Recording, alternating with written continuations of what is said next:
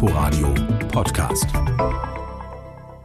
Bei unserer Entspannungspolitik geht es uns darum, im engsten Einvernehmen und ständigen Kontakt mit unseren westlichen Verbündeten die gefährliche Konfrontation, die seit über 20 Jahren Europa und Deutschland in zwei Teile spaltet, allmählich abzubauen. Ein neues Jahrzehnt ist angebrochen, die 70er, mit neuen Moden und neuen Herausforderungen für die Gesellschaften in Ost und West. Die Lage in und um Berlin scheint unverändert, aber es gibt eine neue Art, darüber zu sprechen. Willkommen zu Berlin, Schicksalsjahre einer Stadt, eine Chronik in 30 Folgen vom Mauerbau bis zur Wiedervereinigung. Die Nachgeborenen suchen die großen Zäsuren, die Zeitgenossen merken eher kleine atmosphärische Veränderungen. 2,1 Millionen West- und 1,1 Millionen Ostberliner hoffen auf Erleichterungen im Alltag. Und doch steht Historisches an. Ein erstes Treffen der Spitzenpolitiker von Bundesrepublik und DDR, wenn auch fern der Metropole. Vier Stunden warteten die Journalisten heute am Übergang Heinrich-Heine-Straße auf die Rückkehr von Ministerialdirektor Ulrich Sahn. Die Gesprächsfronten sind zurzeit offensichtlich knochenhart. Und würden Sie weiterhin meinen, dass Aussichten bestehen, dass noch im März sich die Regierungschefs von DDR und Bundesrepublik treffen können? Ich würde sagen, Sie haben es genau gesagt, es bestehen Aussichten. Am 19. März ist es endlich soweit. Der Bundeskanzler der Bundesrepublik und der Vorsitzende des DDR-Ministerrats treffen sich zu Gesprächen in Erfurt. Vor dem Tagungshotel rufen viele Bürger Willy Brandt ans Fenster. Die FDJ kontert mit Es lebe Willy Stoff. Auch sonst hält dieser März 1970 einige Überraschungen bereit. Ostern wurde in diesem Jahr zu einem Wintermärchen. Am Morgen des ersten Feiertages lag Berlin unter einer Neuschneedecke von 10 Zentimetern. Selbst 80-Jährige konnten sich nicht daran erinnern, so etwas schon einmal erlebt zu haben. Es war das weißeste Osterfest des Jahrhunderts. Weißer ging's nicht. Was Musikinteressierte viel mehr beschäftigt, ist die Trennung der Beatles. Am 6. März erscheint die letzte Single der Fab Four, Let It Be. Die Trennung der Beatles war also nun äh, ein, ein, ein große Tragik. Ich habe so viel Beatles gehört, dass ich sagte, das war's, wunderbar. Äh, jetzt will ich mal was anderes hören. Na, die Beatles äh, waren äh, nicht nur Musik, Beatles waren, waren schon ein Stückchen äh, mentale Revolution. Deswegen hat mich das nicht aus der Bahn geworfen, als die Beatles aufgehört haben. Zwei Liedermacher. Einer Ostberliner, einer Westberliner. Hartmut König und Reinhard May. Und nicht nur in Fragen britischer Popbands, sehr unterschiedlicher Meinung. Hartmut König, Jahrgang 47, lebt in der Schönhauser Allee. Als Mitglied des Oktoberclubs hat er auch das erfolgreiche Agitationslied Sag mir, wo du stehst geschrieben. Wenn man heute Leute trifft, die in irgendeiner Weise äh, dort äh, äh, ja, mitgemacht haben, dann kommen diese Erinnerungen, das ist, ist einfach zwangsläufig, das ist eine wirklich schön erlebte Lebenszeit. Wir brauchen Lieder, die den Aufbau unseres Gesellschaftssystems als Revolution sehen. Bitte um Entschuldigung, dass ich jetzt ablesen muss, das Lied ist erst vor einer Stunde fertig geworden. Vier. Alle sagen drüben DDR. Ach, was fallen neue Wörter schwer. Dadurch, dass ich zweisprachig aufgewachsen bin, habe ich mir gesagt, nachdem ich angefangen hatte, in deutscher Sprache zu schreiben, das kannst du eigentlich auch auf Französisch machen. Auch Reinhard May ist Berliner. 1942 geboren, wird er mit der Folkwelle in Deutschland populär und hält geschickt die Mitte zwischen vordergründigem politischen Song und seichter Unterhaltung. Wir wohnten etwas am Rande von Berlin und es war oft nachts Leuchtkugeln zu sehen und es waren Schüsse zu hören und sich dann vorzustellen, da flieht jemand, da will jemand die Grenze überqueren und es wird auf ihn geschossen. Das ist eine ganz entsetzliche Vorstellung. Ich will nach Haus, ich hab genug, ich bin schon viel zu lange hier. Ich springe auf den nächsten Zug und lass alles hinter mir. Es fehlte mir nicht so viel hier. Natürlich ärgerte ich mich mit allen DDR-Leuten, wenn man gerade Schere kaufen will und die sagen, Schere, die haben wir seit sechs Monaten nicht. Auch er ist ein Berliner, wenn auch kein gebürtiger. Viktor Grossman, Jahrgang 1928, Kommunist. Auch über mein Trabant es fehlt ein Teil. Oh, das war schwer, das war tragisch schon. Nicht? Aber ich machte mir nicht so viel daraus. Erstens, weil ich nie besonders viel Luxus in den USA hatte. Und zweitens, ich war nie besonders kommerziell oder ich interessiere mich für, die Richtung. Als US-Soldat desertiert Grossman Anfang der 50er Jahre und flüchtet über die damals noch sowjetische Zone Österreichs in die DDR.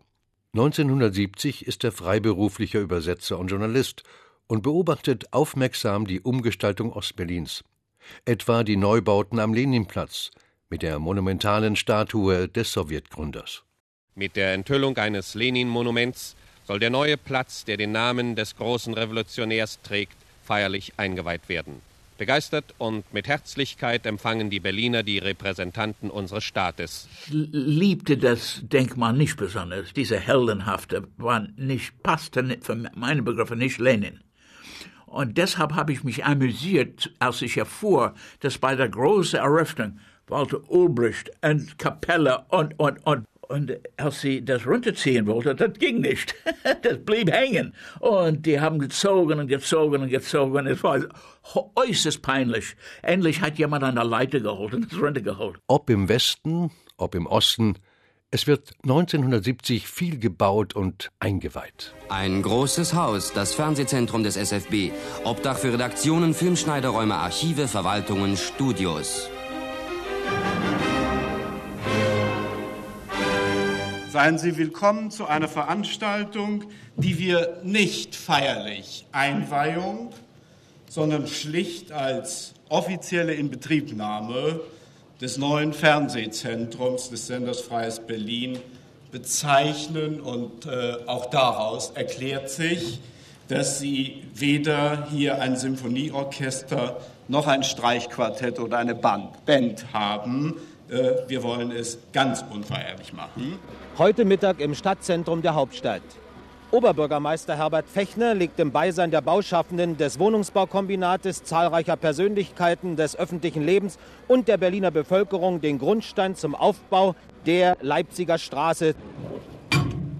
Für das weitere Wachsen unserer Hauptstadt, der sozialistischen Metropole unseres Landes. Während auf der einen Seite die Hoffnungen steigen, die Moskauer Gespräche könnten die Grenzen auch in und um Berlin durchlässiger machen, arbeitet die andere Seite an der Perfektionierung dieser Grenze.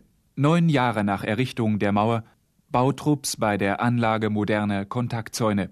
Planierraupen bei der Einebnung unübersichtlichen Geländes. Der märkische Sand ist aufgewühlt von Baggern, Bulldozern und Kräne erheben bereits ihre stählernden Finger in den Himmel. Der bisherige Militärflugplatz Tegel wird zum Passagierflughafen ausgebaut.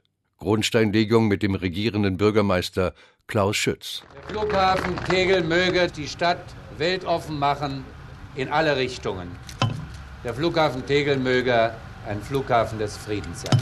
Der symbolische Akt ist vollzogen. Wir können nur noch abwarten, dass die Planer wirklich an die Zukunft gedacht haben. An jene Zukunft, von der der regierende Bürgermeister meinte, dass es eines Tages möglich sein würde, am Vormittag hier zu starten und äh, rechtzeitig zum Abendessen des vorhergehenden Tages sogar in Honolulu zu sein.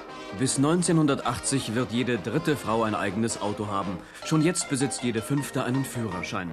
Wie falsch es ist, zwischen der Frau am Steuer und dem Autoschrottplatz eine zwangsläufige Beziehung zu sehen, wurde längst festgestellt. Trotzdem, Vorurteile sind langlebig. Es gibt nur wenige Frauen, die gut fahren. Die meisten Frauen fahren außergewöhnlich schlecht. Es gibt Männer, die gut Auto fahren und Frauen und umgekehrt. Auch Tramper und Hippies gehören inzwischen zum Stadtbild. Wie eh und je ist Trampen schick und bequem. Neuerdings sogar schon im Cityverkehr üblich. Vorwiegend Jugendliche erheben dieses Trampen fast schon zu einer Ideologie. Sie ist nicht einmal verboten und keineswegs als Stadtplage zu empfinden. Für den Kraftfahrer droht die Gefahr durch das Mitnehmen von Personen, da er nie weiß, wen er mitnimmt. Weiblichen Mitfahrern droht insbesondere deshalb Gefahr, da viele Kraftfahrer annehmen, dass sie, wenn sie per Anhalter reisen, auch zu geschlechtlichen Entgegenkommen bereit sind. Und wenn es dann nicht so sein sollte, kommt es zur Notzucht, die bis zum Mord ausarten kann. Come Together and Listen to the Music hieß gestern Abend in der Deutschlandhalle für das Berlin Superkonzert 70 die Parole. Und mehr als 8000 haupt- und nebenberufliche Hippies, Rockfanatiker und Individualisten kamen dann auch zusammen, um den Top-Musikanten zuzuhören. Allerdings so ganz traute die Polizei diesem Frieden nicht. Durch Erfahrungen klug geworden, schickte sie diesmal gleich 455 Beamte zu diesem Berliner Hippie-Treff. Mit ihren Wasserwerfern und Einsatzwagen hielten sie sich aber dezent im Hintergrund und brauchten nicht ein einziges Mal einzugreifen. Im Gegensatz zur Deutschlandhalle kommen die Wasserwerfer auf Westberliner Straßen häufiger zum Einsatz. Nachdem sich in den letzten Tagen die Situation mehr und mehr zugespitzt hatte, musste man durchaus mit ernsthaften Zusammenstößen rechnen. Doch die Demonstration verlief friedlich. Wenn Demonstrationen waren, waren die in der City West. Äh, man wollte ja nicht äh, irgendwo in Frohnau oder in Zehlendorf auf der Grünen Wiese, sondern die Leute sollten das mitbekommen. Hartmut Moldenhauer ist mittendrin.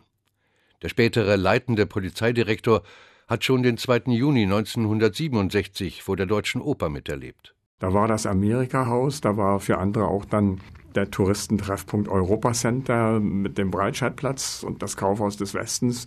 Da war eben alles. Das war ja der Nabel von West-Berlin. Das Endziel der Demonstration war bis zum Mittelstreifen mit einer doppelten Reihe von Absperrgittern und Stacheldraht hermetisch abgeriegelt worden. Auch hier kam es zunächst zu keinen Ausschreitungen. Wir befürchteten Angriffe aufs Amerika-Haus, weil sich da die Situation infolge des Vietnamkrieges immer mehr hochgeschaukelt hatte.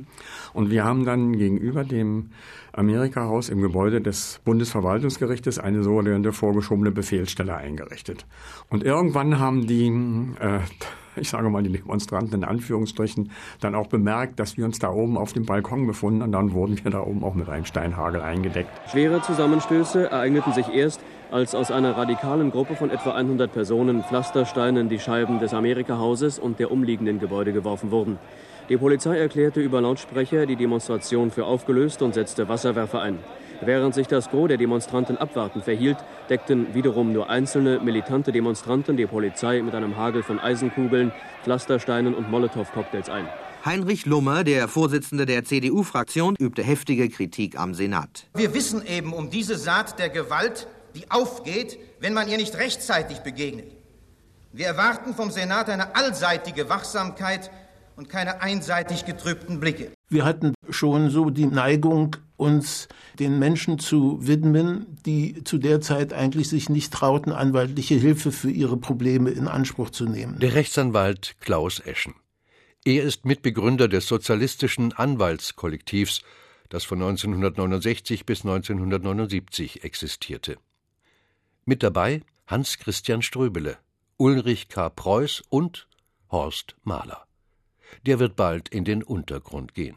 Ein kleiner Teil radikalisierte sich und meinte, man müsse den bewaffneten Kampf, den Guerillakampf aufnehmen.